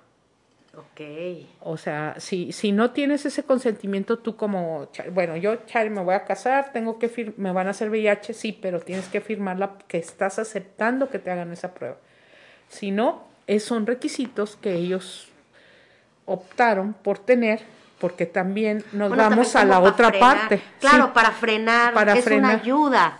Es una ayuda. Y, y por la otra parte, porque si hubo casos donde no se daba la información y en aquel momento donde no había tratamientos adecuados, donde todo era un estigma, donde todo era un rechazo, imagínate cuántas parejas salieron positivas por una pareja que...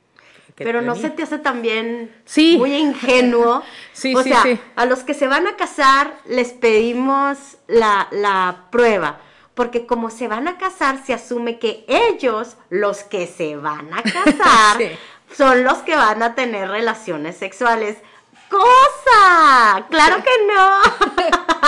o sea, te cases, no te cases por el amor de Dios. Sí, sí, sí, sí, sí. O sea, realmente, pues son cuestiones, este, que en ocasiones sí son muy, en todos pues lados, ¿verdad? Bueno. Son que no, no, no logran este, aterrizar, aterrizar. Sí. Pero bueno, este, todo eso es por algo. Yo, yo mira, pues. es mejor que exista que no exista. que no exista esa petición. Sí, claro. Pero, ahora, con tanto adolescente, con tanta.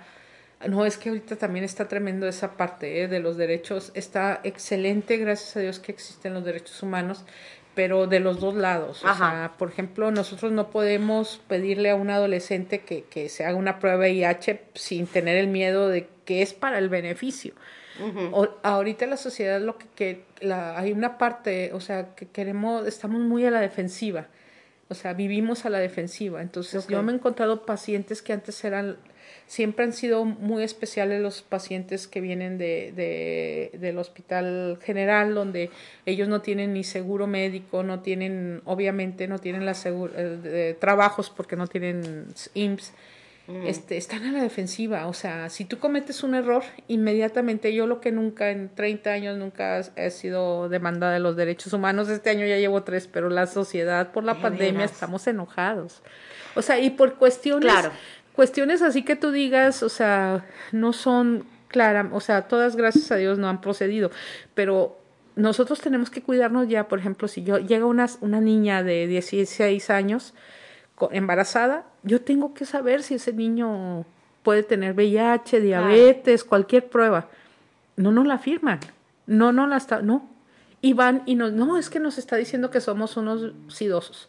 Cuando no, o sea, cuando ya está todo. Entonces, hay... yo creo que a, a lo mejor esta pandemia de COVID a lo mejor nos da un poquito más de educación como para entender que no es solamente tu persona, sino que tienes cierta responsabilidad social con el resto de, de, las personas a tu alrededor y que precisamente te piden la prueba no porque te estén diciendo o estigmatizando o agrediendo, sino por proteger también a tu comunidad. Exacto.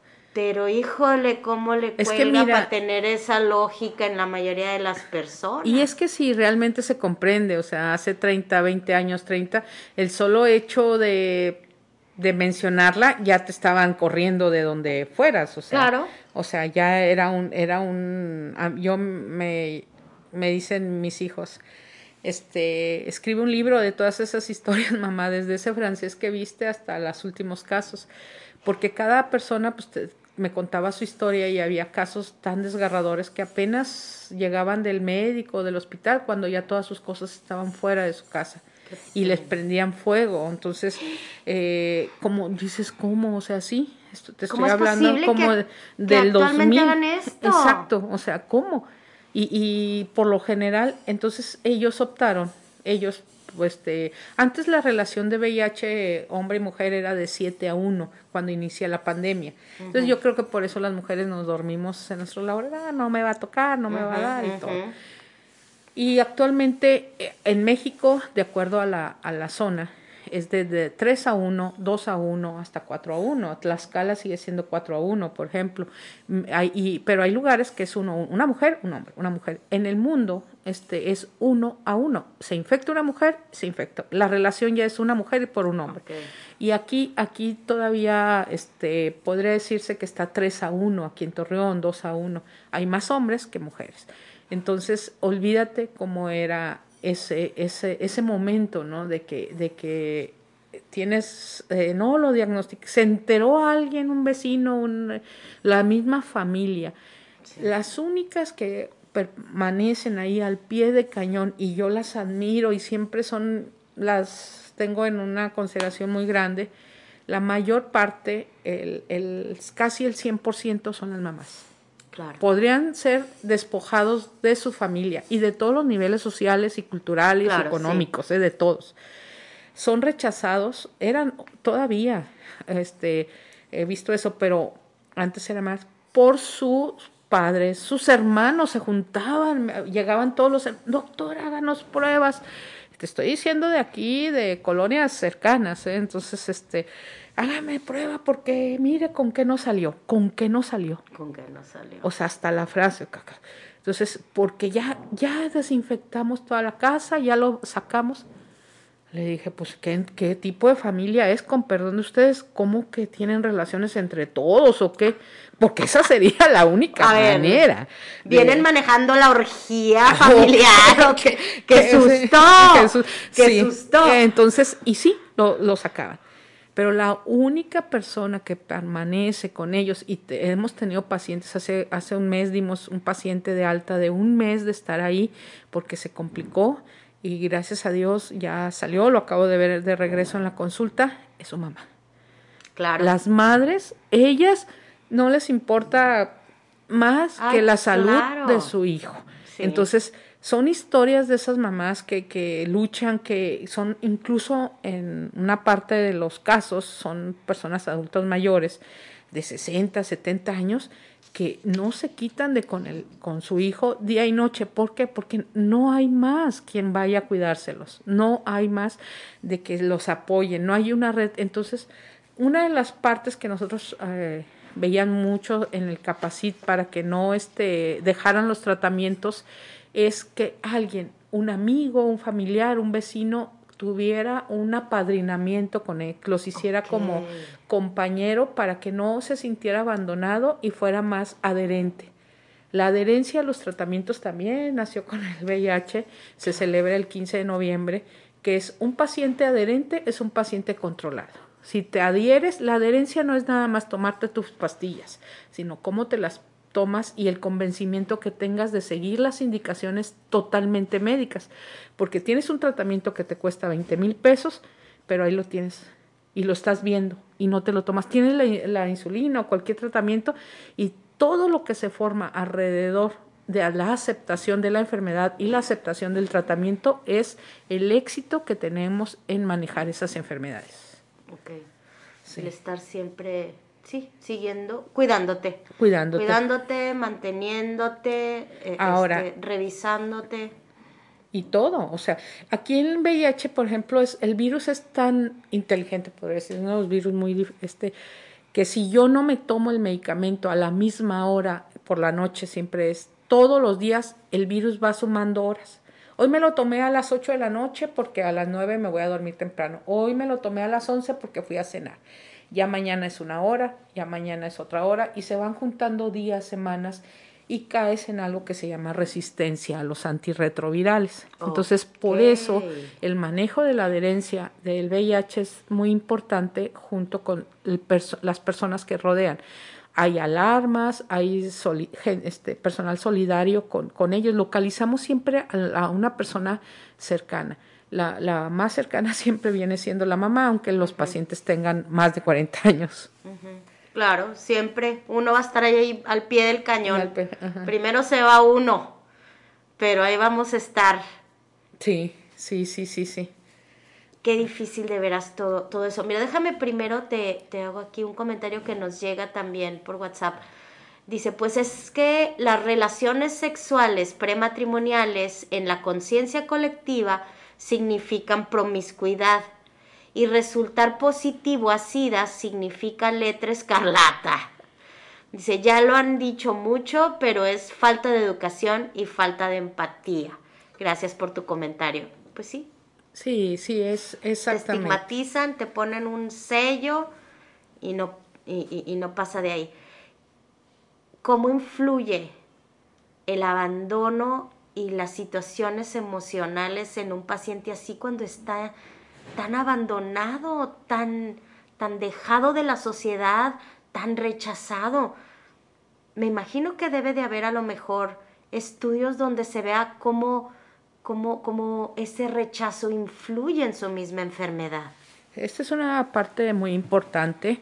Este, no solamente en el VIH, sino en lo que una de las epidemias grandes también de estos últimos años, que es el bullying, porque el bullying eh, o la, el acoso de todo tipo puede ser escolar, puede ser de tipo de orientación, cualquier tipo de, de acoso, somos este, estos pacientes, eh, el problema que sufren es, y hay estudios, hay una gama de alteraciones neuropsiquiátricas, de que por sí ya el virus causa alteraciones físicas a nivel del sistema nervioso, también la, causa a nivel de psiquiátrico. Entonces, y uno de los grandes problemas de estos pacientes o el principal problema es la depresión, que puede ser desde leve hasta mayor, y la condición de duelo, que siempre están con una, con una condición de me voy a morir, en cualquier, o sea, me puedo enfermar, por cómo inicia la pandemia, que era mortal, por lo que no había tratamientos. Entonces, estos pacientes, aparte de, eh, tener su depresión, de sentir alteraciones en el, sus procesos de duelo, pues obviamente son estigmatizados y tienen esa, ese acoso, ese acoso, entonces ellos es muy difícil ah, en ocasiones rescatar este, este, esta parte y nos cuesta, ¿y qué es más fácil? Pues abandonar los tratamientos y aquí vienen todas las complicaciones. Entonces, una de las cuestiones más importantes que se han dado ahorita, sobre todo, es la salud mental en ellos, o sea, en proveerles recursos tanatológicos, recursos de, de atención psiquiátrica, porque el, el, hecho de estar sometidos desde el jóvenes, desde, desde que ellos tienen la decisión de tener una diversidad sexual, pues el bullying eh, no los dejó en paz y el, hay, el problema de ellos que eh, en VIH se da es una alta cifra de suicidios. Claro. Entonces vienen a, a, a, esta condición, o sea, incluso a nosotros nos dan, todo ha revolucionado, como les digo, y, disculpen si lo he sido repetitiva, pero desde que inicia la epidemia iniciamos conocimientos en nuestras áreas. Nosotros antes llegaba un paciente que tenía mm, cáncer. Ah, tiene cáncer. O sea, nunca nos poníamos a pensar cómo le estamos diciendo. O sea, eh, eh, la verdad yo agradezco a todas las autoridades, a toda la industria farmacológica, a, también a mis compañeros y todo lo que he logrado estos 30 años en educación en cuestiones de conocimiento, porque he aprendido también desde cómo decirle a un paciente. Imagínate en el 99 que yo tomé este programa. Yo me preguntaba, bueno, yo sé, gracias a Dios tengo los conocimientos, herramientas para sacar adelante un paciente desde la cuestión patológica, enfermedad, pero pues también me tocó hacer las pruebas, iniciar las pruebas. Yo tenía que hacerlas. Ahora ya son áreas de psicología, de enfermería, pero todos tenemos esa capacitación en cómo le voy a decir a un paciente que es positivo. Claro, claro. ¿Cómo, qué voy, porque no podemos andar por ahí a ninguna patología desde, ay, salió positivo, porque no sabemos qué va a hacer después de que salga de la puerta del consultorio. ¿Cómo vaya a tomar eso? En VIH fue tan tremendo que varias personas salieran del consultorio por no recibir un diagnóstico de la mejor manera, se fueron directo a suicidar. Dios. Entonces fueron, entonces se detecta esto y nosotros teníamos en, en única de las pruebas que se hace a nivel de todas las enfermedades, en diabetes tiene, en, perdón, en VIH se hace una consejería preprueba. Okay. Si voy a cualquier parte, obviamente no, pero en lugares especializados como el Capacit o las unidades se tiene que hacer siempre una consejería o la, o la persona que indica esa prueba tiene que hacerla. ¿Qué es consejería preprueba? De perdida decirle, no te apures si sales positivo porque no te vas a morir. Exacto. Confrontarlo con la posibilidad de pues, que sea positiva o negativa. ¿Sabes qué? Si es positiva, como tú dices, no te vas a morir, hay tratamientos, va a ser tu expectativa. Es si es negativa, tienes que responsabilizarte ya en la tu sexualidad, porque por algo estás aquí, o sea, hay pacientes que te llegan, los lunes tenemos muchos muchachos, ay, es que se me rompió, ay, es que no, este tuvo, qué bueno que tienen ya esa cultura de acudir. Saben que tuve, ah, le hacemos la prueba y lo citamos al mes, ¿sí? Porque, ay, es que tomé mucho y, y ya, o sea, es confrontar al paciente, a la persona, con los dos resultados de él. Esa es consejería preprueba y luego hay la consejería postprueba. Entonces, sí, uno de los momentos más difíciles que yo he tenido es el haber aprendido, pues, el, tratar de, darles este, la certeza que tienen herramientas de que va a ser una enfermedad crónica. ¿sí? Y tratable. Y tratable. Eh, eh, me ha tocado darles a muchachos de 14 años con su mamá. Me ha tocado darles a muchachos de 17 años con la mamá. Me ha tocado darles a muchachas de 17 años embarazadas con la y siempre, bueno, la mamá. Pero sí es una situación de, de saber manejar eso y lo hemos aprendido. Okay. Híjole, qué difícil, doctora. Y de veras, sí, hay muchos médicos a los que sí les falta tantito tacto. Sí. Y pues sí, yo creo que desde hace unos años para acá ya estamos ciertos en que la salud mental es una parte primordial y que no hay salud integral sin salud mental. Y eso, eso es muy, muy importante que, que todos los médicos y que todo el mundo lo asuma. Sí. Qué bueno que lo, que lo trabajas.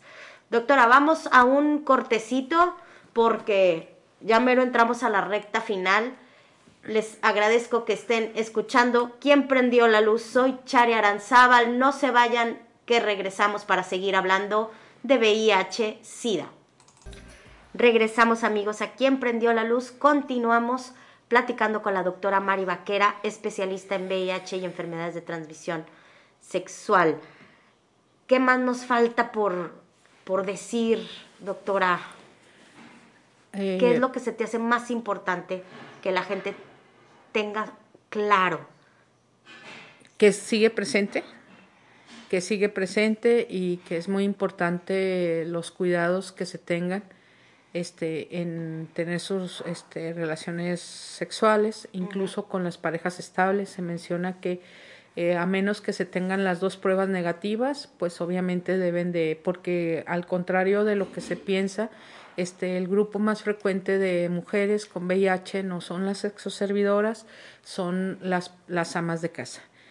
Esa era una de las preguntas que, que quería yo hacerte porque, porque sí se, como que se habla mucho de eso y, quería preguntarte si esto era un mito o una realidad, que, que muchas esposas, dada la, em, pues la cultura en la que vivimos, ¿no? O sea, cómo, cómo, cómo se maneja nuestra sociedad.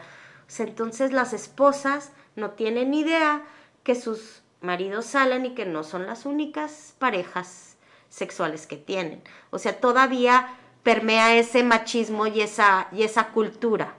Desgraciadamente sí, este, nosotros tenemos, este, bueno, teníamos ahí en Capacit el, la, como el convenio o teníamos la cercanía de lo que es este salud municipal, que salud municipal también ha tenido este em, tiene programas muy adecuados para todo lo que es el manejo del, de las trabajadoras del sexo comercial. Entonces, ellos tienen toda una gama de exámenes que se hacen para detectar y poderles dar a ellos su certificado de, de trabajo. Entonces, nosotros con ellas se les hacen pruebas cada mes. Cada mes, cada mes, cada mes. En el Capacit se apoyaban con estas pruebas. Entonces, eh, iban con nosotros y también se les da pláticas. O sea, ellas tienen muy clara el riesgo que tiene su, su trabajo o su, lo que ellas este, realizan, por lo cual, aparte que legalmente tienen que tener sus cartillas sin ninguna presencia de enfermedad para poder trabajar, lo tienen eh, educa educando porque son las personas con las que nosotros trabajamos. Uh -huh. O sea, las trabajadoras de sexo comercial nos reúnen, no, vamos a tener una, una, van a venirnos a capacitar y todas están ahí y todas están pendientes de su salud porque es su salud.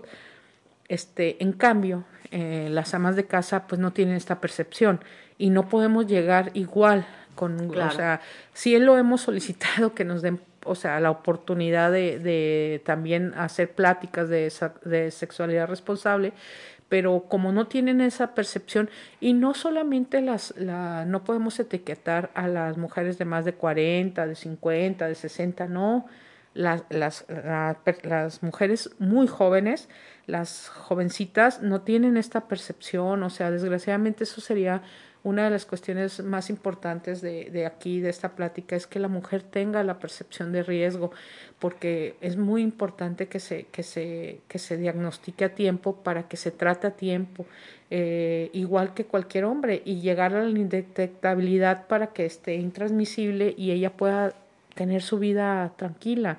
Este, eh, esto se acompaña también de que de que estas pruebas este, desde el momento también que se van a hacer, en ocasiones también sufren esa, esa discriminación. Entonces, no, la, la, aquí uno de esos grandes mitos es que las mujeres de trabajo sexual son las, trabajadoras sexuales son las más frecuentes. No. Aquí hay cifras, hay estudios, hay estadísticas muy claras y muy duras donde mencionan que eh, la, las amas de casa es el primer grupo de mujeres donde se contagia. Claro que también hay mujeres este, que practiquen, que puedan salir contagiadas, como también hay mujeres que uso, usuarias de drogas intravenosas que pueden salir contagiadas o, o, Y no le vamos a echar la culpa también a los maridos promiscuos, porque seguramente hay muchas señoras que también ellas pueden ser las... Ay, fíjate, es que no, no sé, no quise hablar de promiscuidad, pero sí tener otra pareja sexual a escondidas del marido, ¿sí? sí ni, o sea, el marido a lo mejor no es un promiscuo, pero a lo mejor no es la única pareja sexual que tiene y viceversa. Sí, sí, o sea, eh, eso hay, eh, tenemos que especificar bien. Cualquier persona que tenga relación sexual eh, con, con varias parejas o diferentes personas, pues aumenta el riesgo. Aumenta el riesgo y, y, ya pues ya lo demás es simplemente se tienen que, que, proteger, o sea, una mujer, un hombre se tiene que proteger independientemente este si son pareja estable o no estable. Y si son estables pues sí tener este muy claro que sean negativos las pruebas. Porque mira, yo tenía al principio de la epidemia, bueno, al principio que yo tuve el, programa en el 90, 99. Como en el 2004, a mí me impactó mucho una señora que, que yo tenía los pacientes y estaban ahí en el, en el, en la salita de espera, este, pues hombres que tenían sexo con hombres muy jóvenes, altos, así. Y en medio de todo esto estaba una señora de 70 años con su cabecita blanca y tejiendo y dándoles consejos a ellos. Esa señora tenía que estar, este, disfrutando a sus nietos, estar en su casa o haciendo cualquier cosa. O sea, estaba ahí porque era positiva. O sea, ahorita es una de las cuestiones también muy claras que la libertad sexual inició en los 70, podría decirse. Entonces, las parejas ahorita se está detectando VIH en parejas de más de, de 60 años, o sea, personas de más, no solamente los jóvenes, sino las personas adultos mayores siguen con este, actividad, actividad sexual a, diferente, a diferencia de los adultos jóvenes de los 80, de, de 80 años, porque era otra época. Ahora, los adultos mayores no tienen la cultura del condón, o sea, tampoco no solamente, y es otro de los mitos, que los adultos mayores no tienen este, prácticas sexuales, y eso es un mito. La sexualidad no, no muere a, a una cierta edad, la sexualidad muere cuando el individuo muere. Entonces, esa es una falta también de que no nos cuidamos o hacemos las campañas más fuertes en la protección de la salud sexual del adulto mayor para evitar este tipo de enfermedades, porque sí, yo, yo tengo tuve muchos pacientes de más de 60 años, 70, y que no adquirieron el VIH 20 años atrás, sino lo adquirieron ya en una etapa de adulto mayor. ¿Qué prende hoy la luz en ti, doctora Mari Vaquera?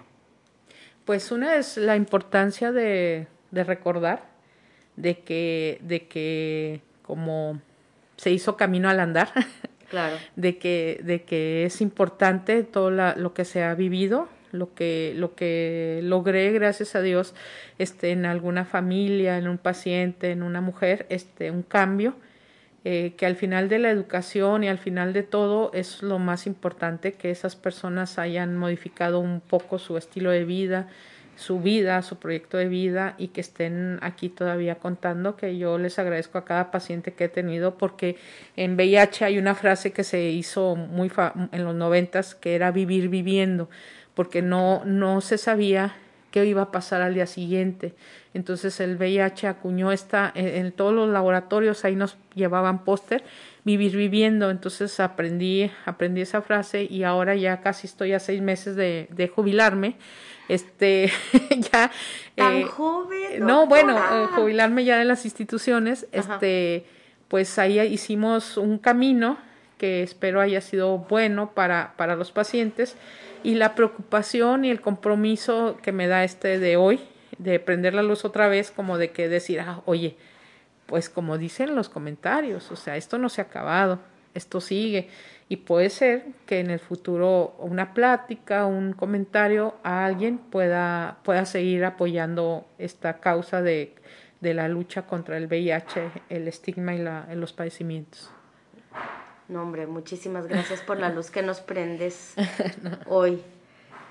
¿Qué hacer si una persona sospecha que tiene VIH? ¿A dónde acudir? ¿A quién acudir? Lo primero que es, independientemente de, de si tiene IMSS, eh, la clínica del IMSS del VIH es muy buena. Aquí en Torreón está el doctor Cifuentes, él es el encargado.